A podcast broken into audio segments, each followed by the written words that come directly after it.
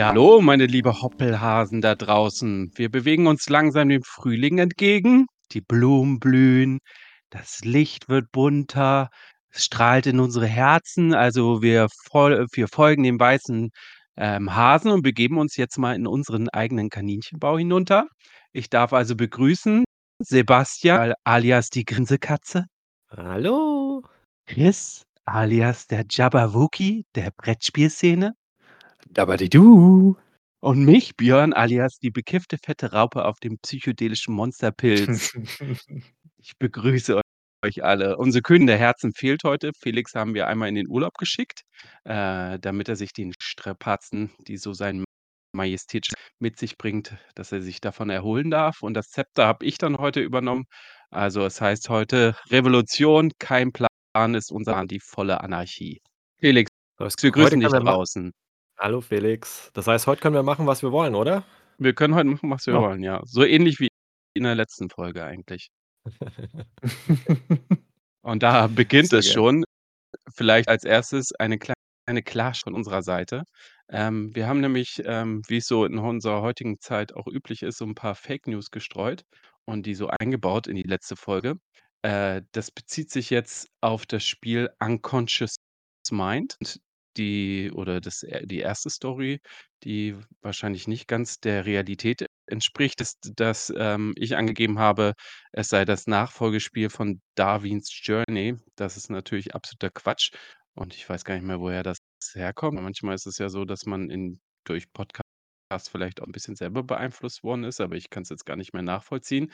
Aber um das klarzustellen, das ist, ähm, quasi ein gemeinsames Werk von 4 Autoren namens Lascars, der bisher, glaube ich, noch kein Spiel entwickelt hat. Das ist so 'n Erstlingswerk von ihm. Dann ist es ein Johnny Peck, den wir zum Beispiel von Merchant's Cove, Coloma, Sierra West et cetera kennen. Und dann sind es noch 2, ähm, andere Kollegen und, äh, diese heißen, äh, Joma und Antonio Sachs und sind grade aufgrund des Spiels Sweet Mess in aller Munde oder zumindestens in vieler Munde im wahrsten Sinne des Wortes. Äh, Sepp hat auch noch was klarzustellen. Ja, das war jetzt 'n richtiger Fakten-Overflow hier, Björn. Ähm, Ja, ich ich dachte, wir ich machen muss mal was ich muss anderes mal muss erst mal durchatmen. als wir es sonst Ne, genau. Also, du hast es schon kurz angewähnt. Wir hatten jetzt in der letzten Folge tatsächlich eine, ja, Falschinformation. Ähm, und ich glaube, es kam durch mich zustande, weil ich gesagt hatte, dass die Unconscious Mind lokalisiert wird von Skellig Games. Und ja, die Hälfte hat gestimmt, äh, Games, äh, es war aber Frosted Games. Dementsprechend kam da die falsche, äh, Richtung zustande und du bist sozusagen auf den, äh, Fake-Train aufgesprungen, Björn, und, äh, hast hast dann noch weitere Falschinformationen gestreut. Aber ich denke, äh, jetzt passt das. Du hast genug, Infos geteilt und ich hoffe, jetzt sind alle glücklich. Ähm, und wir können dann auch, hoffentlich ab jetzt nur noch korrekte Informationen in diesem Podcast mit den Zuhörern teilen. Okay, nach dieser Klarstellung, ähm, wollen wir definitiv neue Fake News halt in die Szene geben. Und vielleicht beginnen wir einfach erst mal damit, ähm, Sepp, bei dir ist doch grade ein neuer Kickstarter angekommen. Ist das richtig? Und bringt nicht nur Blumen, sondern er bringt auch Kickstarter? Mhm. Welchen Kickstarter meinst du? Die die die schwarze Rose, Ach die so. Wiedergeborene? Na ja, Kickstarter ist hier ist hier tatsächlich das falsche Wort. Ich bin nicht im Kickstarter drin gewesen. Also, du meinst Black Rose Wars, äh, Rebirth. Ich war jemand, der, Ja. Ach, du hast die äh, Retail-Version dir mal geholt. ich habe die die ganz schlimme ganz schlimme Retail-Version mit dem roten Boah, Pferd, äh, wir stoppen an dieser Stelle. Genau. Ne, tatsächlich, der Kickstarter lief, So glaube ich lief, glaube ich, vor 2, 3 Jahren schon und, ähm, zu der Ja, Zeit kein hatte ich das Spiel noch gar nicht so richtig auf dem Schirm. Da hatte ich's, glaube ich, auch noch nicht gespielt, auch also, die erste Version noch nicht und hatte es jetzt, ähm, mir sehnsüchtig angeschaut, die letzten 6 bis 12 Monate, ähm, als es schon sozusagen durch war und habe jetzt die letzten Monate doch sehr gehadert, ob ich mir die Retail-Version holen sollte. Und die Kickstarter-Version wurde jetzt ausgeliefert, ähm, die letzten Wochen. Und man hat sehr viele Fotos gesehen, Posts, Videos von gigantischen Bergen mit Stretch Goals und allen Erweiterungen. Und ähm, ja, was soll ich sagen? Ähm, ich bin fast ein bisschen froh, dass ich nicht reingegangen bin, weil ich wüsste nicht, was ich mit diesen ganzen Boxen machen sollte, ehrlich gesagt. Wie immer. Ja, wie immer. Und, ähm, ja, ich war auch tatsächlich eine Zeit lang äh, hatte es auch bereut, dass ich jetzt die Pegasus-Version geholt habe. Ähm, wie gesagt, der größte Nachteil ist dieses hässliche Pferd vorne drauf, diese schöne schwarze Box im ah ja. etwas verunstaltet. Mhm. Und, ähm, äh, es ist ja Shoutout ja, an genau. Pegasus. Ja, ja, wollte schon grad sagen. Na ja. Aber, ähm, es gibt einen riesigen Vorteil bei der Pegasus-Version. Das muss man sagen. Und zwar hat Pegasus ähm, die haben das ja lokalisiert, äh, von Ludus Magnus, äh, Studios und haben auch noch mal die Übersetzung komplett überarbeitet, das Regelheft noch mal komplett überarbeitet. Da hat nämlich, äh, Ludus Magnus Studios, äh, einen eher schlechten Job gemacht. Also, ich habe jetzt schon oft gelesen, dass, äh, ja, Regeln sehr uneindeutig sind, äh, schlecht erklärt, es fehlen Sachen im Regelheft. Und Pegasus hat sich wirklich noch mal rangesetzt und alles gestreamlined und, ähm, ich muss sagen, dass man das auch merkt. Also, ich hatte kein in keinem Fall irgendwie den Eindruck, dass die Regeln schlecht zu verstehen waren. Die Karten sind eigentlich auch relativ gut beschrieben. Ähm, also, die das ist echt super. Daher bin ich tatsächlich jetzt wieder ganz froh, dass ich die Pegasus-Version habe. Hattest du den Wo ersten Sonne Teil ist, auf ist eben auch Schatten. ja. Hattest Ähm du den ersten Teil auf unserer Convention gezockt, oder? Den ersten Teil hatte ich zum ersten Mal gespielt letztes Jahr im März, genau. Und danach noch ein, zweimal bei bei Freunden. Und, ähm, also, ich glaube, den ersten habe ich jetzt so drei, viermal gespielt. Und ja, dementsprechend, weil das so viel Spaß gemacht hat, ähm, und es hier niemand in Dresden bis dato hatte, ähm, hatte ich überlegt, mir jetzt diesen diesen 2. Teil zu holen. Genau. Den habe ich mir jetzt geholt, die das Grundspiel sozusagen und 2 Erweiterungen. Ähm, eine Erweiterung heißt die tödlichen Masken. Äh, ist die 5 und 6 Spieler-Erweiterung, ähm, mit, ja, einfach, äh, neuen Boards und 2 neuen, äh, Spielern. Und die Apokalypse-Erweiterung, die, ähm, noch mal 4 neue Schulen reinbringt, Zauberschulen und, ähm, ja, einfach 4 neue, äh, Spielerminiaturen. Vielleicht magst du einfach mal kurz erklären, äh, was man überhaupt bei dem Spiel macht. Ähm, kam, Mhm. glaube ich, noch nicht so ganz rüber. Ja, kann ich gern machen. Ich hatte ja in einer der, äh, ersten Folgen schon mal erklärt, was Black Rose Wars prinzipiell macht. Ähm, also, wir spielen jeder einen, äh, Mage oder Zauberer, ähm, in einer Zauberschule, in einer Akademie.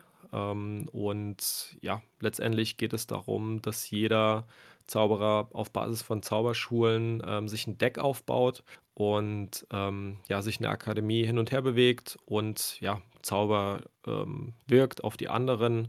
Und letztendlich versucht man eigentlich die ganze Zeit Schaden an den anderen Spielern, äh, anzurichten und dadurch Punkte zu sammeln. Also, es ist sozusagen ein Wettrennen um Punkte und der Erste, der, ja, standardmäßig 30 Punkte hat, äh, gewinnt das Spiel. Und ja, das Coole an dem Spiel ist auch, dass man so 'n, ich sage mal, Programmiermechanismus hat. Äh, also, man hat Handkarten, aus denen man auswählen kann und kann bis zu 4, äh, Karten verdeckt legen, äh, unter denen dann die entsprechenden, äh, Zauber sind und, ähm, die werden dann alle nacheinander aufgedeckt, reihum und, ähm, ja, da kann dann natürlich irgendwas passieren, was unvorge unvorhergesehen ist. Äh, das heißt, ich habe mir irgendwas überlegt, ich wollte zu zu 'nem bestimmten Raum gehen und, ähm, wollte da irgendeinen Zauber wirken und in der Zwischenzeit ist aber Björn woanders hingelaufen, hat was ganz anderes gemacht und ich muss entsprechend umplanen. Das ist eigentlich das Kernelement an dem Spiel, würde ich sagen, was was es auch sehr reizvoll macht. Es sind natürlich einige Frustmomente dann dabei. Ähm, das muss man abkönnen, ähm, vor allem, wenn man sich irgendwie 4 Karten bereitgelegt hat und richtig loslegen wollte und plötzlich stirbt man und wird wieder in seinen Raum, äh, zurückteleportiert. Und, ähm, ja, man muss dann komplett umplanen. Das heißt, Sterben ist da eigentlich sehr üblich und eigentlich auch nicht schlimm, weil man keinen Nachteil hat. Ähm, aber man muss natürlich dann wieder neu, äh, rauslaufen und, äh, etwas umplanen. Das ist Mhm. so die die Grundidee des Spiels. Ja, Pirni, wie, äh, stehst du denn zum Spiel? Ja, ähm, hm, was ist meine Meinung zum Spiel? Ähm, schwierig. Also, äh, ich meine, meine Erfahrung mit Black Rose Wars reduziert sich auf 2 Partien, ähm, des ja, der ersten Grundversion und jetzt einmal, äh, eine Partie mit Sepp zu dritt, ähm, der Rebirth-Version. Vielleicht noch zu ergänzen ist halt aber an dem Punkt also, erst mal mein Statement, ich finde, das ist 'n gutes Spiel. Ich, ähm, bin auch tatsächlich so 'n bisschen am Überlegen, ob ich das in meiner Sammlung brauche, ja oder nein.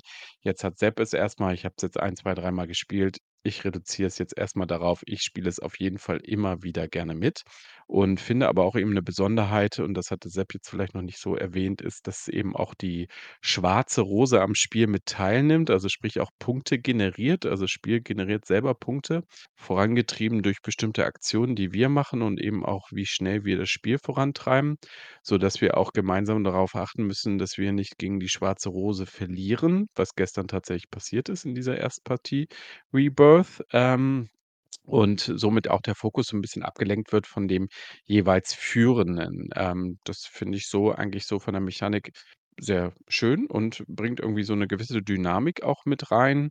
Ähm, und das ist, glaube ich, auch das, was quasi 'n zentrales Statement dazu ist. Das Spiel ist unglaublich dynamisch. Also, es verändert sich in jedem Moment immer wieder.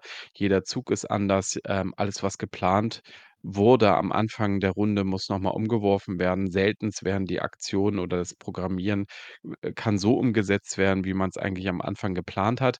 Und das ist eben der Punkt, das muss man eben mögen oder eben nicht mögen. Und ich mag das eben sehr, weil im Grunde genommen halt natürlich dort die geforderten Emotionen am Tisch entstehen und selbst der Autist irgendwie, ähm, vielleicht irgendwann mal mit 'nem gewissen Feuerwerk, ähm, an Emotionen reagieren könnte. Ähm, und das, äh, kann das Spiel auf jeden Fall sehr gut. Rundenabhängig, also, deswegen halt schon gehört, dass Chris da so 'n bisschen von seiner, ähm, Erstpartie vielleicht nicht ganz so überzeugt war, aber dazu kommen wir ja wahrscheinlich danach. Ähm, aber ich empfinde das extrem rundenabhängig. Also, ich kann mir gut vorstellen, dass in ja, dass bestimmte Runden eben nicht so funktionieren, wie sie sonst funktionieren mit also, abhängig von den Leuten vielleicht, die am Tisch sitzen, die vielleicht auch dann Spaß an dem Spiel haben oder eben keinen Spaß an dem Spiel haben und eben abhängig eben auch von ja, von der Dynamik, die dort eben in dem Spiel dann entsteht. Also, das kann sicherlich auch mal sein, dass das eben nicht so funktioniert. Und da kann man dann sagen: „Funktioniert das Spiel immer?“ Bei mir bisher ja, vielleicht an bestimmten Punkten halt nicht.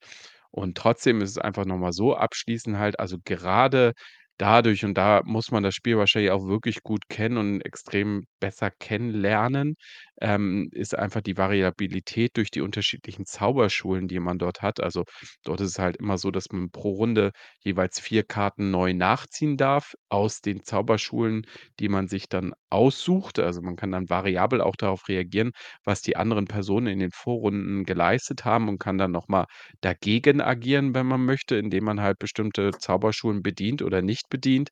Ähm, und das empfinde ich als sehr variabel, aber es ist eben auch 'ne glaube ich, 'ne hohe Lernkurve dann am Ende. Also, ja also, ich finde, es ist ist 'n gutes Spiel, ähm, aber es ist kein neues Spiel. Ähm, und das ist vielleicht die die Kritik, die ich anbringen könnte. Rebirth ist kein neues Spiel. Es ist eigentlich Black Rose Wars noch mal 'n bisschen gestreamliner und vielleicht hätte man das einfach auch noch mal gerne so, ja, auch formulieren dürfen oder können. Und ich hätte vielleicht einfach auch wirklich also, vielleicht wäre es ehrlicher gewesen, eine neue Version des Spiels einfach rauszubringen und das nicht umzubenennen, sondern einfach 'ne 2. Version, ähm, weil die Veränderungen, die da sind, sind für mich so geringfügig. Ähm, das kann man vielleicht dann auch abschließend noch mal nehmen halt, was denn wirklich die Veränderungen zwischen der Erstversion und jetzt der Rebirth-Version halt sind. Ähm, das, äh, stelle ich dann aber dann noch mal ans Ende, wenn wir Chris' Kritik gehört haben. Ähm, also, die sind für mich aber so gering, dass sich also, dass man sich, glaube ich, sicherlich einfach auch das die Erstversion kaufen kann, vielleicht dann noch mal hausregeln kann mit den bekannten, äh, Regeln, die jetzt bei Rebirth 'n bisschen eingefügt worden sind. Da gehen 'n paar Sachen halt, die man einfach so dann auch hausregeln kann. Einzeln vielleicht nicht, aber dazu lass uns mal vielleicht noch mal später drauf eingehen. Jetzt erst mal bin ich gespannt, was Chris denn dazu sagt. Ja, danke, Björni. Äh, war auf jeden Fall erst mal 'n bisschen, äh, aufschlussreich, was du da so 'n bisschen gesagt hast noch mal zum Spiel. Ähm, ich kann ja gar nicht so richtig sagen, dass bei mir ähm, dass ich so 'n richtigen Eindruck habe, ne? Also, ich habe jetzt, äh wann habe ich das Spiel, äh, kennengelernt? Also, nur optisch erst mal, äh, auf unserer ersten New-Boat-Con wurde der erste Teil gespielt, äh, fand ich da schon so beim Zugucken, äh, erst mal ziemlich interessant. Gefragt: „Was das?“ Äh, ja, Black Rose war's. Äh, kämpfen verschiedenste Magier gegeneinander, hat mich erst mal 'n bisschen abgeholt. Ich bin ja auch so 'n bisschen Ami-Trash-Fan und, ähm, ja, dachte ich: „Cool, äh, könnte mich interessieren.“ Kam leider zu keiner Runde. Jetzt auf unserer zweiten New-Boat-Con wurde Rebirth gezockt, äh, kam ich auch leider nicht dazu, wieder das zu spielen. Und jetzt habe ich's endlich mal geschafft. Äh, Sepp hat's erklärt, äh, und hat's also, hat's super erklärt, hat das vorgestellt, das Spiel, und wir haben's in 'ner Fünferpartie gespielt. Also, jetzt mal ganz kurz zu meinem Ersteindruck. Ähm, was habe ich mir vorgestellt? Ein epischer, dynamischer Fight zwischen Magiern, äh, wo ich auch so Zauber, äh, spüre, wenn ich die ausspreche. Und was ich bekommen habe, ähm, na ja, so 'n bisschen 'ne 'ne statische Map. Ähm, die Mages bewegen sich meiner Meinung nach nicht viel auf dieser Map. Ähm, die Zauber haben sich leider für mich auch nicht so richtig, ähm, dynamisch angefühlt. Äh, ich ich verstehe auf jeden Fall, äh, worauf du hinaus willst. Äh, also, dieses dieses allgemein dieses Spiel, das ist sehr dynamisch. Also, ich kann nie wirklich wissen, wenn ich dann plötzlich dran bin, was hat sich alles verändert? Sind neue Gehilfen, Minions von anderen Zaubern dazugekommen? Wurden irgendwelche Fallen gelegt et cetera pp? Ist vielleicht irgend 'nen Raum zerstört oder besser gesagt aufgebaut wieder worden? Das äh, das ist das Dynamische an dem Spiel, aber leider fühlen sich für mich die Mages sehr statisch an. Auch d das, was ich mache, also, dieses Zaubern an sich, ich ähm, es ist halt nicht dieses, ähm so 'n so 'n Deckbuilder oder so 'n, ähm, Card-driven Mechanic, dass ich jetzt sage: „Ich lege jetzt diese Karte hin und spiele jetzt sofort den Zauber“, sondern ich muss mir eben in meiner Runde, bevor es anfängt muss ich mir, ähm, 4 Zauber aussuchen, die ich spielen will, und dann muss mir auch schon die Reihenfolge bewusst sein. Also, da fällt schon mal die Dynamik weg, denn, ähm, wenn ich eben den 4. Zauber, ähm, da irgend mir was Cooles einfallen lassen habe und das funktioniert dann nicht, dann verfällt halt dieser Zauber, ne? Also, ich es ist halt so 'n bisschen es war in manchen Fällen einfach dieses Zaubern an sich für mich so 'n bisschen unbefriedigend. Und der Mage, den ich auch hatte, ähm also, allgemein bei den Mages, wie die so sich über diese Map bewegt haben, das fand ich auch, dass die sich gar nicht viel bewegt haben, ne? Ähm, auch die Interaktion mit den Räumen fand ich nicht so schön, äh, dass ich immer da irgendwie wie nennt man das? Äh, s helft mir noch mal. Dieses ähm, dieses dieses diese Räume mit Energie Ja, mhm. Stabilität aufbauen. Stabi Stabilität aufbauen, genau. Ähm, das konnte man eben auch über Karten, wenn man verschiedene Zauber gespielt hat zum Beispiel oder verschiedene Raumaktionen gemacht hat. Ähm, es war wohl so im 1. Teil, dass man quasi 'ne fertiges, ähm, ja, Magierakademie oder so was hatte und man hat dann mit der Zeit diese Räume zerstört, sodass sie für die Mages, äh, nicht mehr so richtig zur Verfügung standen, die Fähigkeiten der Räume. Jetzt in Rebirth ist es so, ihr kriegt quasi 'ne zerstörte Akademie und ihr könnt diese Räume wieder aufbauen und habt dann dadurch eben, ähm, stärkere Fähigkeiten in den Räumen. Bloß, ähm, das klingt erst mal cool, ähm, ist jetzt aber nicht nur meine Kritik, sondern eben auch von anderen Mitspielern, mit denen ich dann noch mal geredet habe, äh, aus der Runde, die dann gesagt haben: „Ja, wie viel Räume haben wir denn geschafft in der Runde wieder aufzubauen?“ Ja, so 2, 3 von, keine Ahnung, lass mich lügen, 15 Räumen. Ähm, also, es war halt leider gar nicht so, dass ich dass es sich so angefühlt hat, als baue ich jetzt diese diese Akademie wieder auf und mache diese weil es sehr schwer war einfach, auch diese Räume wieder aufzubauen. Ähm, genau, dann auch solche Dinge wie diese Minions beschwören. Ähm, also, ich mache dann was habe ich mir ge vorgestellt bei dem Spiel? Ähm, vielleicht sagt euch ja Mage Mage Wars Arena was. Keine Ahnung, sagt euch das was, das Spiel? Gar nicht. Namen. Vom Ähm, Namen. Ja, ist ist schon 'n ziemlich alter altes Spiel, ist auch 'n 'n 'n Kampfspiel, 'n Arena-Kampfspiel, 'n Zwei-Personen-Spiel, in dem 2 Mages miteinander kämpfen. Und da ist es eben so, dass sich erst jeder Mage wirklich unterschiedlich anfühlt. Äh, ich wenn ich 'n Zauber spiele, dann kommt der sofort also, ihr könnt euch das so 'n bisschen wie ja, Yu-Gi-Oh! oder irgendwie so 'n Spaß vorstellen, bloß dass ich noch dynamisch eben wirklich die Mages auch in der Arena bewegen. Und da kann ich eben solche Dinge machen wie, ich kann irgendwie Feuersäulen und, äh, Wände erzeugen. Ich kann verschiedenste Kreaturen herbeirufen und die bekämpfen sich dann noch mal gegeneinander. Und hier war's so, ich äh, jeder hat eigentlich diese diesen Standard-Minion, den er, ähm, beschwört. Ich weiß gar nicht mehr, wie der so heißt. Das war so 'n untoter Gnome oder Der so. So sehen die so so 'n bisschen sehen die aus. Und die kann ich dann noch mal aufrüsten zu 'nem ziemlich mächtigen, äh, Minion. Ähm, aber das war's dann auch schon. Also, ich weiß natürlich wie gesagt, das war die Erstpartie. Ich weiß nicht, was die Erweiterungen bringen. Ähm, äh, im Großen und Ganzen fand ich's 'n bisschen einfach undynamisch und, ähm, unbefriedigend. Ähm, also, ich habe nicht so richtig 'ne Grenze ziehen können zwischen den verschiedenen Mages, weil sich alle irgendwie so 'n bisschen gleich angefühlt haben. War vielleicht aber auch das ähm, war vielleicht eben einfach auch das Problem, dass wir alles neue Spieler waren. Mhm. Ähm, jeder hat erst mal so 'n bisschen sein Deck kennengelernt, äh, vielleicht auch viele Standardaktionen gemacht und deswegen hat sich's vielleicht auch für mich so 'n bisschen angefühlt, als machen alle ungefähr das Gleiche. Ähm, mag sein, wenn man mit 'ner erfahrenen Runde spielt, dass es sich 'n bisschen anders spielt, aber ich bis jetzt glaube ich nicht so richtig dran, dass es wirklich mega 'n dynamischer, epischer Fight entsteht zwischen den Magiern, sondern eher so 'n s so 'n Abwägen, bringt mir das Siegpunkte oder nicht. Ähm, also, es ist für mich so schon eher leicht Hero-lastig, weil's doch mehr dafür ausgelegt ist, Siegpunkte zu sammeln, als, ähm, die anderen Mages zu zerstören. Aber ich würde es auf jeden Fall gern noch mal mitspielen. Einfach noch mal 'n 2. Mal, um mir wirklich noch mal so 'ne tiefere Meinung vielleicht auch mal mit 'ner anderen Magierschule, mit 'ner anderen Magier. Mhm. Äh, und vor Ja. allen Dingen, ähm, wir hatten's zu 5 gespielt, am liebsten mal zu dritt oder zu viert spielen. Zu 5 fand ich's dann vielleicht doch auch Downtime-mäßig 'n bisschen lang. Mhm. Ja, das ist erst mal so mein Ersteindruck. Ja, genau. Also, vielleicht, ähm ich glaube, Sepp will auch gleich noch was dazu sagen, ähm, und der kennt, glaube ich, das Spiel auch am besten, weil er auch die Regeln gelesen hat. Aber jetzt einfach mal zum Vergleich. Also, du hattest ja gesagt irgendwie, wie viele Räume haben wir aufgebaut? Also, ich glaube, Sepp, wir haben gestern insgesamt 8 Räume Mhm. aufgebaut. Also, Ähm, und das Hälfte, ist ja. Also, das ja das ist sehr variabel. Das kam halt dadurch, dass eben ja die Schwarze Rose eben auch eben Ereigniskarten spielt und wir dann eben zum Beispiel die Ereigniskarte hatten, dass jedes Mal, wenn wir, ähm, den Raum stabilisieren, dass, ähm, die Schwarze Rose mit stabilisiert.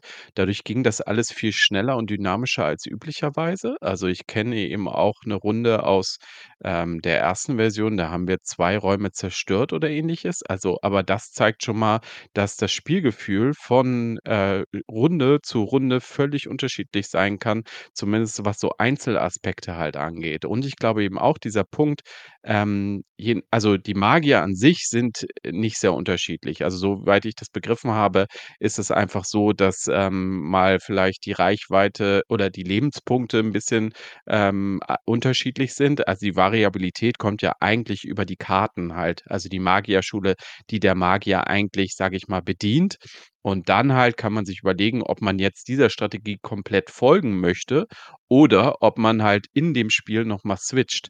Und das ist natürlich also, schon in meinen ei also, das stütze ich jetzt auf dreimal Spielen, aber das ist auch extrem unterschiedlich. Also, es gibt eben Magierschulen, die sind sehr statisch fast schon. Also, ich baue jetzt einfach irgendwelche, glaube ich, Tempel oder Säulen auf und generiere einfach Punkte. Also, du kannst das wie ein Euro-Spiel spielen, aber es gibt, glaube ich also, oder beziehungsweise ich habe auch schon Magierschulen gesehen, die sind nur am Angreifen, generieren halt Punkte darüber, dass sie sozusagen die anderen zerstören. Also, es ist also, deswegen bin ich schon der Meinung und das ist vielleicht dann aber auch 'ne Kritik, die du äußern kannst eben, aber dass das Spiel versucht, jeden abzuholen. Also, den Euro-Gamer, aber auch den, der, ähm, Ameritrash halt mag oder Ähnliches halt. Und dann ist es vielleicht einfach so, dass nicht jeder hundertprozentig abgeholt werden kann, weil er natürlich auch vielleicht auf jemanden treffen muss, der das Gleiche mit bedient und es dann halt wirklich zu einem Schlagabtausch halt kommt, ne? Weil wenn jeder sozusagen in seiner Ecke seine Magierschule sozusagen halt bedient und nur dem halt folgt, dann ist das fast also, ich will nicht sagen solitär, solitär ist es am Ende auch nicht, aber eben man könnte es ja, man könnte es relativ solitär spielen, ne? Ich generiere meine Punkte, auch über andere Dinge, über Räu Räume aufbauen, über ja, ich weiß gar nicht, wie es heißt, Sepp wird's wissen, aber Säulen oder Tempel aufbauen und generiert darüber halt Punkte. Ähm, das ist schon möglich, aber ja, ist halt, ähm, abhängig davon halt, wie man selber gerne spielen möchte und was man vom Spiel erwarten möchte. Mhm. Ja. Ja, Äh, ich vielleicht mal 'n paar paar Worte noch mal von meiner Seite. Ähm, ich habe ja auch noch mal so 'n bisschen über die Runde nachgedacht, die wir jetzt vor 'n paar Wochen hatten, als wir zu 5 gespielt hatten. Und ich hatte mich extrem gefreut, euch das mal nahezubringen. Und natürlich war die Erwartung auch hoch, äh, euch da ein ein tolles, äh, Spielerlebnis, ähm, zu geben, ähm, weil ich natürlich das auch gerne in Zukunft noch häufiger spielen möchte. Und, ähm, ich glaube, ich habe so ein, 2 Fehler gemacht. Das erste Problem hast du schon erwähnt, wir waren zu 5. Ähm, das ist das funktioniert vielleicht, wenn alle das Spiel richtig gut in und auswendig kennen und wirklich hintereinander wegspielen. Aber mit, äh, 3, 4 neuen Leuten würde ich das auf keinen keinen Fall noch mal machen. Ähm, was auch 'n Problem war, war, dass ich gesagt habe, um euch nicht zu überfordern, ähm, konzentriert euch mal auf eine Zauberschule. Und ich glaube, das hat bis auf Ron hat das wirklich jeder gemacht. Äh, ich glaube, gegen Ende ist dann der eine oder andere dann noch mal in 'ne andere Schule gegangen. Aber, äh, ich glaube, das Spiel lebt davon, dass man 2 Schulen kombiniert. Also, du hast oft, ähm, irgendwie 'ne eher passive Schule und 'ne eher offensive Schule und die haben auch teilweise dann Synergien, äh, dazwischen. Das habe ich auch gestern wieder gemerkt, äh, dass man da eigentlich auch Dinge kombinieren muss. Und das macht für mich so 'n bisschen Reiz aus, dass man genau diese Synergien auch, äh, 'n bisschen raus rausfindet. Ähm, das war auf jeden Fall noch ein Problem. Und 'n weiteres Problem war, glaube ich, dass dass ich diese Apokalypse-Erweiterung noch mit reingenommen habe. Dadurch habe ich euch vielleicht auch noch mal 'n bisschen zusätzlich überfahren, noch mit zusätzlichen Schulen, die wir aussuchen können. Äh, Ron hatte ja dann gleich diese diese Krankheitsschule, Zauberschule sozusagen, die noch mal mit diesen ganzen Ratten irgendwie ganz viele Sachen gemacht hatte und keiner wusste genau, wie's funktioniert und nur Ron wusste es. Und ich glaube, das hat auch nicht wirklich zum Spielerlebnis, äh, beigetragen. Ähm, wo ich auf jeden Fall, äh, insbesondere Ron auch recht geben muss, es ist nicht so 'n Deckbuilder, wie man das aus anderen Spielen kennt. Also, man baut sich da nicht jetzt wirklich 'n Deck auf und weiß: „Okay, jetzt kommen wahrscheinlich 3 Karten, die sich gegenseitig so positiv beeinflussen, dass das irgendwie 'n krasser Kettenzug wird.“ So was so was ist das nicht. Also, die Karten muss man schon man muss erst mal nehmen, wie sie kommen und dann, ähm, muss man auch schauen, was man daraus macht. Also, das kann auch manchmal können das irgendwie Handkarten sein, die gar nicht zusammenpassen. Wenn man irgendwie 3, 4 Fallenkarten auf der Hand hat, dann kann man irgendwie nicht viel machen und das ist natürlich dann nicht sehr, ähm, zufriedenstellend, das Ganze. Ähm, und ich verstehe auch 'n bisschen deinen deinen Punkt, dass es sich weniger dynamisch angefühlt hat, als du gedacht hast, weil man packt da nicht eine Karte nach der anderen auf den Tisch, ne, wie bei so 'nem krassen Battle, wo's so hintereinander weggeht. Ähm, hier gibt's wirklich 'ne doch etwas längere Planungsphase, die kann auch gut mal, keine Ahnung, fast 10 Minuten gehen, bis alle sich entschieden haben. Ähm, das ist vielleicht auch das, was was ich wiederum so interessant finde, dass man wirklich versucht, so taktisch die die Karten hinzulegen und wirklich mehrere Schritte vorauszudenken und vielleicht auch gewisse Optionen abwägt. Äh, könnte das jetzt passieren, dann muss ich die vielleicht doch so hinlegen. Äh, genau diese Phase finde ich eigentlich ziemlich interessant und dann halt zu schauen, was was da was da passiert. Das das, was was mich eigentlich so reizt. Und ja, unsere Partie hat sich gezogen. Das hatte ja Felix auch gesagt, ähm, dass d d er hat ja auch dann gesagt, er würde es wahrscheinlich nie wieder spielen, weil es überhaupt nicht seins war und es war wie extrem zäh alles. Und ja, es war zäh, es war wirklich kein tolles Spielerleb Spielerlebnis. Ähm, und gestern haben wir's halt wieder gespielt und es war komplett anders. Also, wir haben wirklich Ja. teilweise gefeiert am Tisch, äh, weil irgendjemand 'nen richtigen, äh, richtigen gemacht hat. genau. Und und Björn ist fast an die Decke gesprungen und wir haben gelacht und, äh, es war es war echt richtig cool. Also und wir hatten auch wiederum andere Schulen jetzt noch mal ausprobiert. Diese Argonie-Schule hatte Tobias probiert, die hat die sah richtig gut aus. Die hat auch richtig viel Schaden gemacht. Die hat teilweise irgendwie so 8 Schaden auf Ja. einmal mit 2 Karten gemacht Danke, danke an Tobias an dieser Stelle. Genau, also er Ich habe mich mehr in meinem eigenen Raum aufgehalten als in der in der Akademie. Genau, und ich habe zum Beispiel die Flüche gespielt, die Felix gespielt hat das letzte Mal und die haben auch richtig Spaß gemacht. Also, ich Mhm. wollte dem noch mal 'ne Chance geben und schauen, kann man die vielleicht noch mal anders spielen, bisschen offensiver und, äh, ja, das das war echt gut. Also, Hast du Ähm, die ich kombiniert, äh, noch mal mit 'ner anderen Schule, ich ich oder? habe die dann irgendwann mit dieser Geistheilungsschule kombiniert. Ich war mir aber nicht ganz sicher, ob's die passende Schule ist. Das war ja die etwas defensivere. Ähm, Mhm. ich hatte am Ende aber fast keine Karten daraus. Also, ich habe fast nur komplett mit diesen Flüchen gespielt. Ähm, war zwar dann auf dem letzten Platz, aber nur 1 Punkt hinter den anderen. Also, wir waren alle fast punktgleich am Ende, ähm, alle bei 20, glaube ich, oder 22 und, ähm Die Schwarze Rose bei 42? Ich weiß also, ja, die hat uns extrem Also, man abgezockt. man glaube ich, sich wirklich auf das Spiel einlassen und sich auch drauf einlassen, die Karten richtig zu verstehen und auch die Zusammenhänge zwischen den Karten und vielleicht sogar zwischen den Schulen noch intensiver zu verstehen. Und dann entsteht da, glaube ich, viel mehr strategische Tiefe und es macht auch deutlich mehr Spaß, wenn man dann richtige Kombinationen ausspielen kann. Das war gestern noch mal so mein mein Eindruck vom Spiel.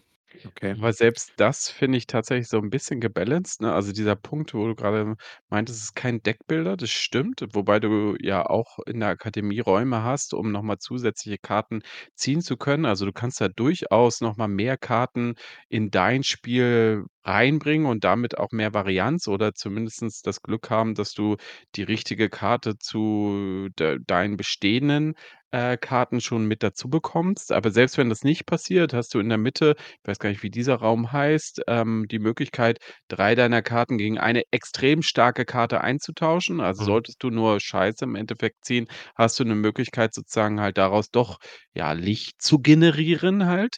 Ähm, und, ähm ähm, was wollte ich jetzt noch sagen? Also, das genau, das fand ich relativ gebalanced an der Stelle. Und genau, also, ich hatte dann also, wenn ich darüber noch mal nachdenke, wir haben davor ja 2 Runden Race for the Galaxy gespielt und das ist vielleicht sogar so ähnlich. Du bekommst einfach am Anfang 5, 6 Karten, die bekommst du auf die Hand und die beeinflussen so 'n bisschen am Anfang, wie du spielst. Und Mhm. das ist vielleicht sogar am Anfang auch bei Black Rose Wars ähnlich. Du kriegst halt einfach deine Sch deine Karten und siehst halt: „Okay, ah, so müsste ich jetzt vorgehen, um zunächst mal also, zumindest mal so 'n zu starten und Punkte zu generieren halt.“ Mhm. Und das ist vielleicht so ähnlich kann man jetzt auch als Kritikpunkt nehmen halt und sagen: „Ähm, ist mein Spiel ja schon 'n bisschen vorgegeben.“ Ja, ist es, aber man könnte es durchaus noch mal verändern. Also, das ist eigentlich alles möglich. Also, ich finde es auch tatsächlich da ziemlich gut gebalanced, also, bisher in den Runden, die ich hatte. Na ja, aber um das man kann ja auch 'n Spiel balancen, äh, und mehr Möglichkeiten und das trotzdem dynamischer gestalten, ne? Also also, ich habe jetzt mal was geholt, ne, Jungs. Äh, ich weiß, ihr da draußen, die jetzt grad zuhört, ihr seht das nicht. Ich kann's ja noch mal ganz kurz dann beschreiben und zwar das hier, ne? Das hier sind Zauberbücher. Ich halte jetzt so was hoch wie, äh, da draußen bloß mal für euch. Äh, das sieht so 'n bisschen aus wie 'ne DVD-Hülle, ne? Äh, da sind ganz viele Karten drinnen. Äh, da kann man äh, das ist quasi wie 'n Buch und da heftet man Karten ein. Und das ist 'n Zauberbuch, ja? Gibt's verschiedenste Ma also, bei Mage Wars gibt's da verschiedene Bücher und jeder Zauberer hat 'n eigenes Zaubererbuch.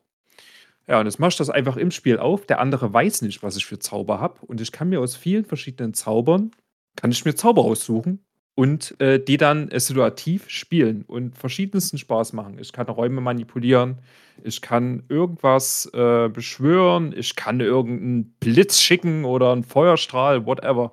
Und bei Black Rose Wars bin ich leider auf meine blöden 8 Handkarten, ähm, beschränkt und wenn die halt scheiße sind, weil ich Scheiße gezogen habe, klar kann ich in diesen einen Raum rennen reinrennen und, äh, kann mir da aus mehreren Karten einen Zauber zusammenbasteln, aber irgendwie irgendwie fühlt sich das schwer an. Also, es fühlt sich nicht so an, als wäre ich Harry Potter und gewinne grade hier äh, finde grad den Stein der Weisen, sondern irgendwie, äh, als bin ich irgendwie Dumbledore im Altersheim, ne?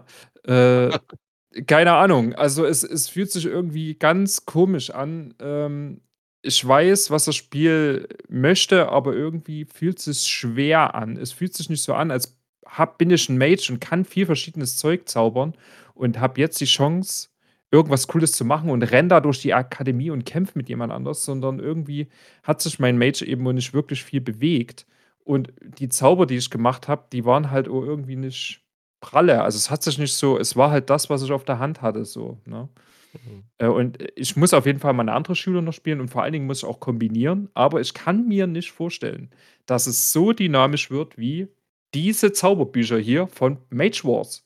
Kann ich mir einfach nicht vorstellen. Und da ist genauso 'ne Arena da. Da renne ich genauso mit meinen Mates drüber. Klar, es ist 'n Zwei-Personen-Spiel. Ähm, das hier kann nämlich auch 'n bisschen zu Downtime führen, indem jeder mal noch 'n bisschen rumblättert und guckt, was er als Nächstes spielen wird. Mhm.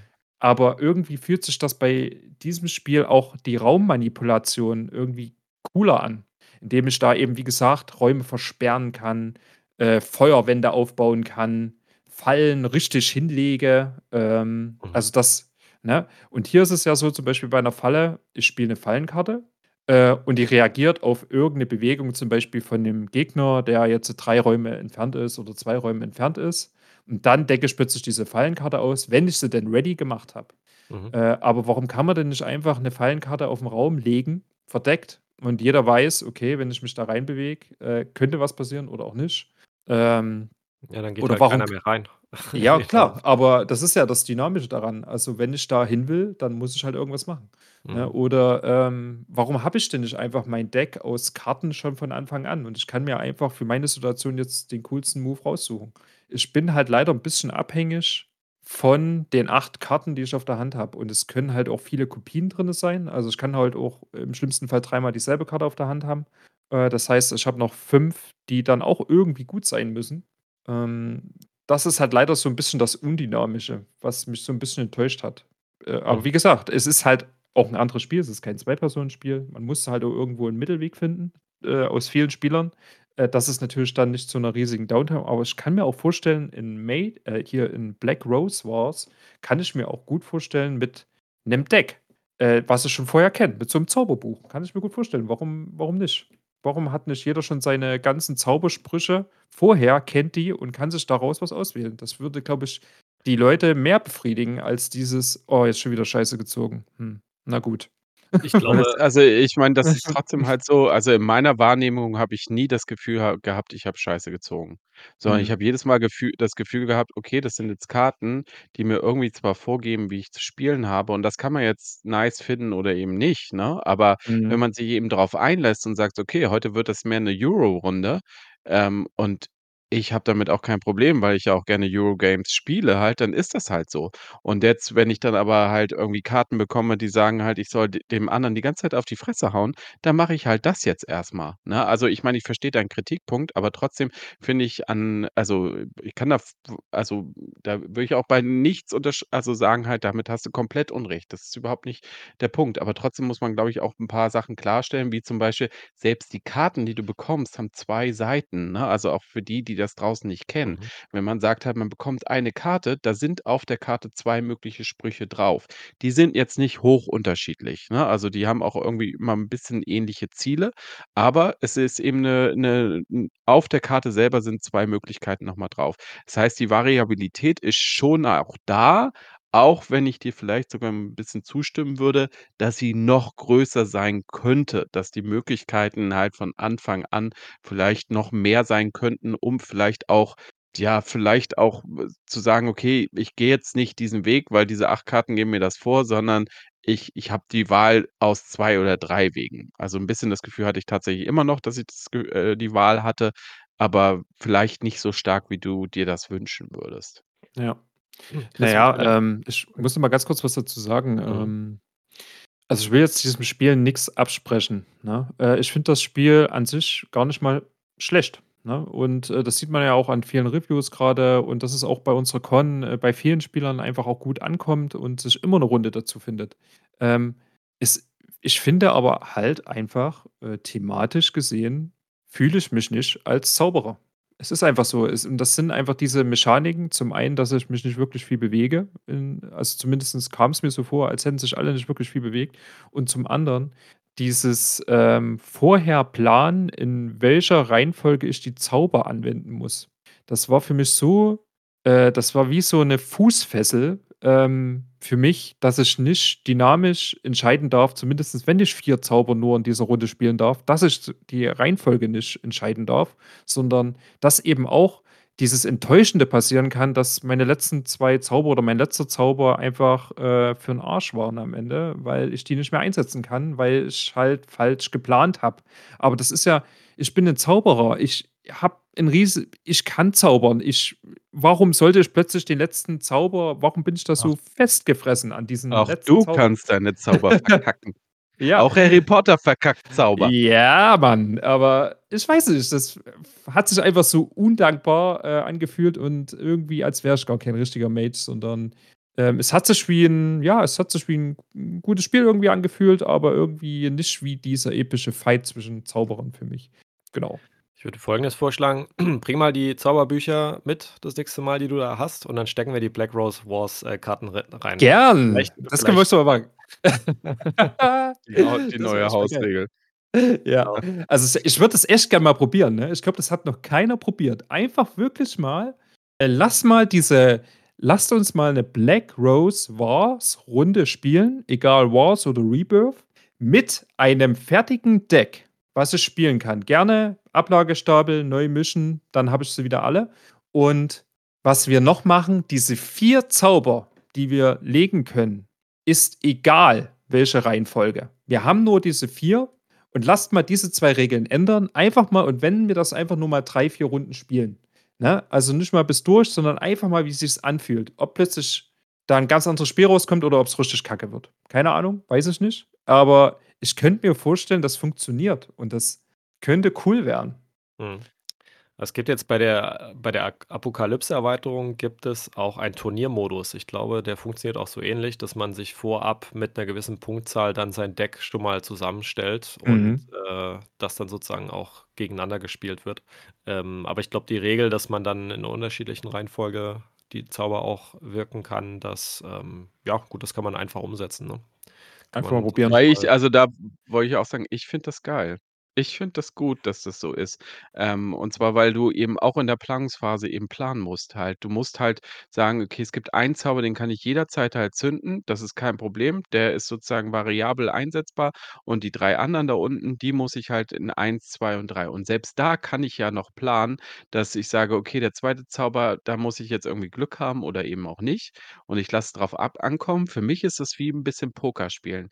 Also, spiele ich jetzt 'n bisschen Risiko oder gehe ich kein Risiko? Und für mich würde dann tatsächlich gefühlstechnisch dieser Risikofaktor wegfallen. Ich würde es ausprobieren, gerne, kein Problem. Aber vom Gefühl her, ich fand das gut, weil dieser Risikofaktor halt da ist, dass ich mir überlegen muss: „Spiele ich jetzt noch also, spiele ich eben wirklich 4 Zauber, muss ich ja nicht. Und wenn ich die 4 Zauber spiele, in welcher Reihenfolge spiele ich sie? Und kann ich gegebenenfalls mit 'nem Zwischenzauber, den ich jederzeit zünden kann, auf das eine oder andere noch so reagieren?“ Weil damit eben also also, ich ich glaube, 2 Sachen fehlen mir dann, eben das Risiko und das Timing fällt 'n bisschen weg.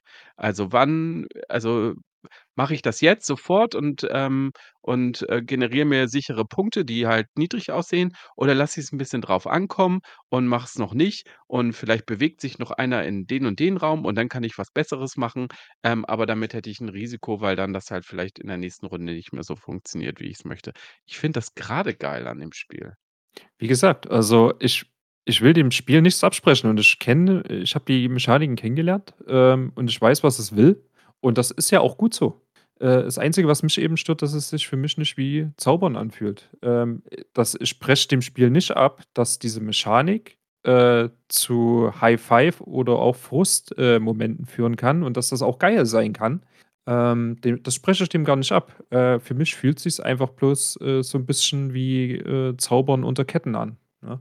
Mhm. Ähm, ganz einfach. Ähm, ich finde, thematisch passt's für mich irgendwie nicht so richtig. Ähm, aber das ist ja ich wie gesagt, die Mechaniken, die sind ja durchdacht und die gefallen ja auch vielen Spielern, ne? Mhm. Okay, ich grätsche mal ein und sage halt, Sepp soll jetzt mal sagen halt, was sind die Punkte, die also, das also, ich hatte es ja vorhin schon gesagt halt, was sind da wirklich die Unterschiede? Und da ist, glaube ich, Sepp jetzt mal unser Spezialist noch mal, der sagt, was ist hat sich wirklich verändert, ähm, zu der neuen Version? Und was wäre also, da würde mich jetzt auch mal deine Meinung interessieren. Was würdest du dem da draußen empfehlen, was er kaufen sollte? Also, was ich schon mal sagen kann, ist, man braucht nicht beides, ähm, weil sie doch sehr ähnlich sind. Ähm, ich glaube, man kann schon sagen, dass die 2. Edition zu 90 %, äh, die die die erst der 1. Edition gleicht, was jetzt Regeln, Mechaniken und so weiter angeht. Ähm, es ist wirklich gestreamt leider jetzt im 2. Teil. Das Artwork wurde überarbeitet. Das ist eine 'n paar, ja, Regeln wurden angepasst. Ähm, im 1. Teil war es zum Beispiel so, was was ich nicht so cool fand, da war auch die Reihenfolge der Aktionen wichtig. Also, da konnte man, soweit ich weiß, zum Beispiel keinen Standardzauber wirken und danach noch laufen. Also, da gab's wirklich 'ne Tabelle, welche Kombinationen erlaubt sind und welche nicht. Im 2. Teil kann man einfach, ähm, jegliche Kombination machen. Natürlich unter, äh, den den üblichen Regeln, ne, zwei nicht 2 Standardzauber und so weiter. Ähm, das finde ich ganz gut. Dann, ähm, gut, das Raum aufbauen haben wir ja schon diskutiert. Das ist, ähm, jetzt anders, wobei es im Prinzip die gleiche Mechanik ist. Man setzt auch Würfel rein, ähm, nur dass man halt jetzt diese Basisaktion am Anfang hat, ähm, die auch immer wieder genutzt werden kann. Und wenn der Raum aufgebaut ist, hat man eben diese verstärkte Aktion, ähm, die man nur einmal nutzen kann pro Runde. Da finde ich's aber wiederum interessant, dass man auch 'n gewissen Anreiz hat, diese Räume aufzubauen, um dann 'ne bessere Aktion zu haben. Das fand ich eigentlich gestern ganz cool, dass man sich wirklich drauf freut: „Okay, jetzt kommt gleich 'ne stärkere Aktion, die macht was viel besser.“ Und, äh, das das Zerstören im 1. Teil war eher nur so 'n Nebeneffekt. Also, das war eher sogar schlecht, ja, wenn die zerstört wurden, außer dass man natürlich Punkte dafür bekommen hat. Ähm, ja, was was was ist noch anders? Paar Kleinigkeiten. Man kann jetzt die Spiellänge variieren mit diesen kleinen Steinchen auf der Siegpunktleiste, kann man aber auch als Hausregel natürlich im 1. Teil einführen. Ähm, die Felder auf der Sieges Siegpunktleiste sind jetzt größer, sodass die Marker besser drauf passen.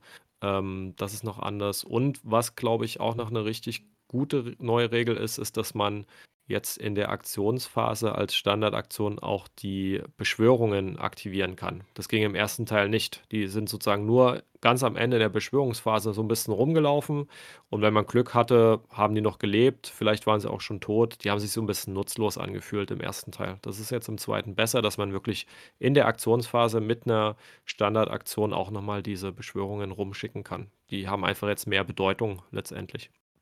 Ja, letztendlich, ähm, neue Zauberschulen sind drin, die auch 'n bisschen anspruchsvoller sind. Ähm, dadurch, dass man bei den Flüchen zum Beispiel noch, äh, Karten zu 'nem, äh, Gegenspieler legen muss oder dass man eben die Beschwörungen aufrüsten kann.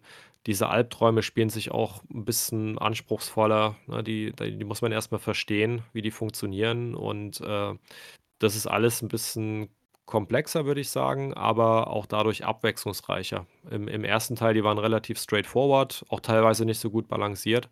Und im 2. Teil muss man sich jetzt wirklich erst mal 'n bisschen reinarbeiten in in diese Karten. Und, äh, das finde ich aber eigentlich reizvoller, muss ich sagen. Ähm, ja, jetzt die Frage: „Was sollte man sich kaufen?“ Ähm, ich glaube, dass der 2. Teil besser ist, aber man kommt 'n bisschen schwieriger schwieriger rein aufgrund der komplexeren Zauberschulen. Ähm, aber generell würde ich tatsächlich zum 2. Teil tendieren, ohne große Stretch Goals oder Erweiterungen. Die braucht's aus meiner Sicht nicht, weil das Basisspiel, äh, schon relativ viel mitbringt. Da hat ist man schon sehr viele Runden beschäftigt, um erst mal in diese Zauberschulen reinzukommen. Also, ich bin eigentlich ganz froh, dass ich, äh, jetzt nicht noch bei eBay irgendwie schwach geworden bin und mir irgend 'ne große Box dazu geholt habe. Vor allem, als ich dann rausgefunden habe, dass eben die Pegasus, äh, deutlich besser übersetzt ist und deutlich verständlicher ist, äh, was was die Regeln angeht. Also, das ist so mein mein Learning nach nach doch sehr ausgiebiger Analyse der der verschiedenen Erweiterungen, Versionen und so weiter. Mhm. Hm. Ja, also, ich glaube, das also, ja, ich ich ich war da so 'n bisschen unschlüssig tatsächlich, weil ich, ähm, mir, nachdem ich gestern nach Hause gefahren bin, auch noch mal ging mir das noch mal durch 'n Kopf und also, ich muss schon sagen, irgendwie, ich finde es wirklich ich kann das nur weiter betonen, ich finde es gutes Spiel. Und Mhm. ich kenne auch irgendwie also, gut, du kennst jetzt Mage Wars, das habe ich tatsächlich noch nicht gespielt, aber sonst kenne ich nicht solche Spiele in der Art irgendwie oder beziehungsweise schon hat irgendwie 'n Alleinstellungsmerkmal irgendwie. Ich wüsste jetzt nicht, mit was ich das jetzt wirklich gut vergleichen könnte sonst halt. Und, ähm, dann habe ich also, das war eben, glaube ich, der Punkt, den ich grade so auch in dem 1. Teil, den ich dort da erzählt hatte, noch mal besprechen wollte, ist, dass ich dann aber dachte: „Okay, was hat sich jetzt wirklich verändert?“ Es haben sich die Räume verändert halt in dem Sinne, dass du von Anfang an dort, ähm, Aktionen machen kannst und dass jeder diese Aktion machen kann und nicht diese Aktion aufgebraucht ist, wenn einer die schon gemacht hat. Das ist im 1. Teil so. Man geht in den Raum, macht die Aktion und die Aktion ist dann verbraucht. Das heißt, kein anderer kann in dieser Runde noch diese Aktion halt triggern. Im 2. Teil jetzt, ich nenne jetzt einfach 2. Teil, ähm, ist es so, jeder kann in den Raum reingehen und die einfache Aktion immer wieder wiederholen. erst in dem Punkt halt, wenn der Raum stabilisiert ist und die stärkere Aktion kommt, dann wird diese Aktion halt verbraucht. Das hat sich geändert und das ist 'n Punkt halt, der, glaube ich, schon okay ist und der sich aber nicht anpassen lassen würde. Also, alle Mhm. anderen Punkte jetzt nehmen wir jetzt zum Beispiel die äh, wie nennst du sie, die Beschwörungen halt.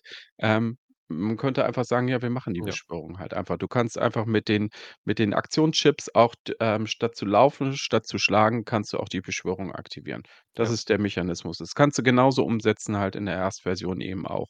Und, ähm, was könntest du auch machen? Du könntest genauso eben auch sagen: „Scheiß drauf, wie in welcher Reihenfolge die Aktion machst. Wir machen's weiter so, dass die 3 Zauber unten nur in der Reihenfolge gewirkt werden kann und nur einer pro Zug.“ Das ist auch völlig okay, aber was soll das halt irgendwie, dass man irgendwie 'ne bestimmte Reihenfolge anhal einhalten sollte? Das fühlt sich für m also, das fand ich auch tatsächlich im 1. Teil es hat sich irgendwie strange angefühlt. Warum warum sollte das nicht funktionieren? Also, das ist ja auch Mhm. inversionstechnisch unlogisch. Ich zauber und darf dann da nicht wegrennen oder was? Mhm. Also oder ich muss irgendwo hinrennen oder ich muss mich irgendwie aufziehen, damit ich irgendwie 'n Zauber irgendwie wirken kann. Und, äh, tatsächlich stört mich und das war ja gestern auch Tobis Punkt, glaube ich, so 'n bisschen ge gewesen. Es ist irgendwie immersionstechnisch, aber im 2. Teil wirklich unlogisch.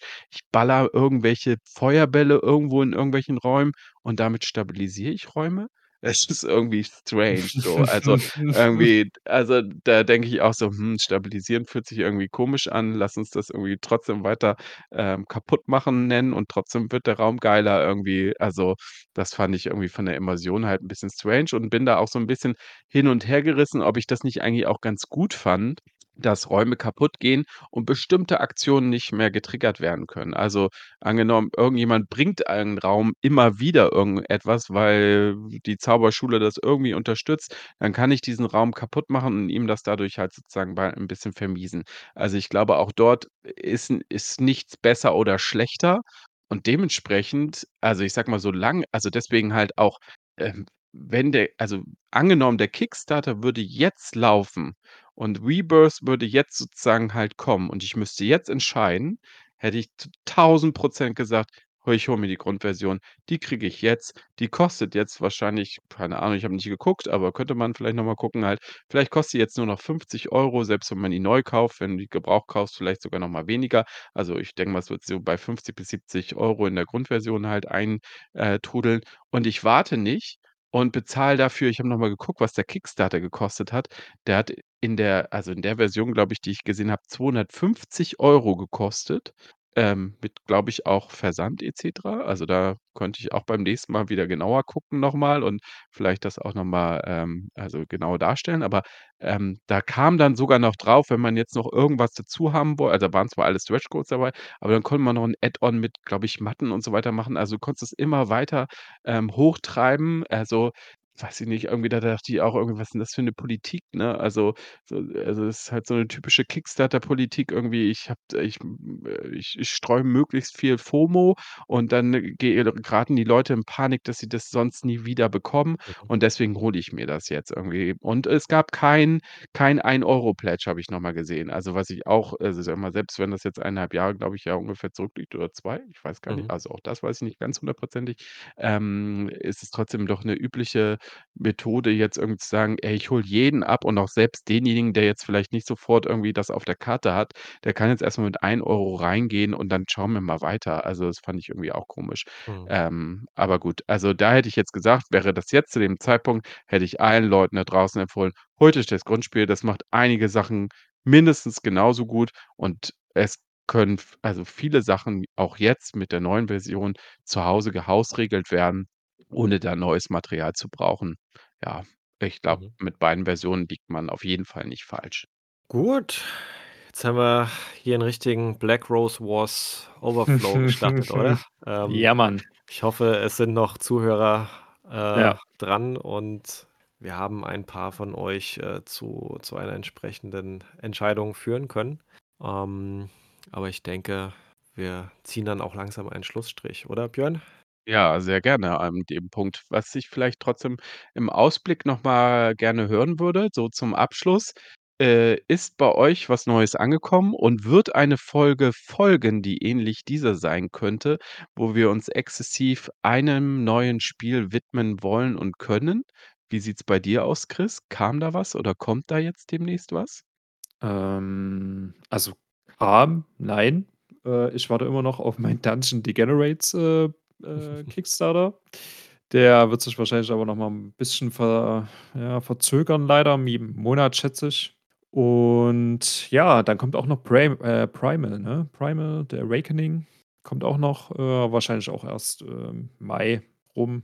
Das sind so meine nächsten Kickstarter, die eintrudeln. Da freue ich mich sehr drauf. Ähm, und da würde ich auch gerne 'ne Folge zu machen. Sebastian, welche Folge könntest du beisteuern? Mhm. Also, bei mir kommt jetzt erst mal nix weiter an. Ich glaube, ich habe jetzt mit Black Rose Wars Rebirth, äh, genug geshoppt, auch mit den Erweiterungen zusammen. Ähm, jetzt muss erst mal wieder 'n bisschen Platz im im Regal entstehen. Äh, also, bei mir werden jetzt eher eBay Kleinanzeigen, äh, fällig in den nächsten Wochen. Okay, wobei ich da schon gespannt bin noch auf, äh, das, was bei dir nämlich noch zu Hause steht, die Duell-Version. Und die Mhm. ist noch nicht gespielt. Black Rose. Wars Ja. Also, Ja. müsste man, glaube ich, auch noch mal ergänzen. Und so weit kann ich auch noch mal sagen, bei mir kam jetzt noch Lords of Ragnarök an. Also, ich denke, auch das ist noch ungespielt und Bloodstones ist auch noch ungespielt, was grade hier ankam. Das Mhm. heißt, für alle Leute da draußen, wenn euch das hier gefallen hat, dass wir uns mal exzessiv der Mechanik und Dynamik eines Spiels gewidmet haben und wir haben jetzt Dungeon Degenerates, wir haben Primal, wir haben Lords of Ragnarök und wir haben Bloodstones. Geht mal auf unseren Discord-Server, schreibt mal rein, was würde euch wirklich interessieren? Wir sind zu allen Schandtaten bereit. Es hat mich wie immer gefreut, euch zu sehen, euch zu lieben, euch zu spüren und, ähm, ich freue mich aufs nächste Mal. Ich freue mich auf euch da draußen. Ich freue mich auf mehr Austausch mit euch da draußen.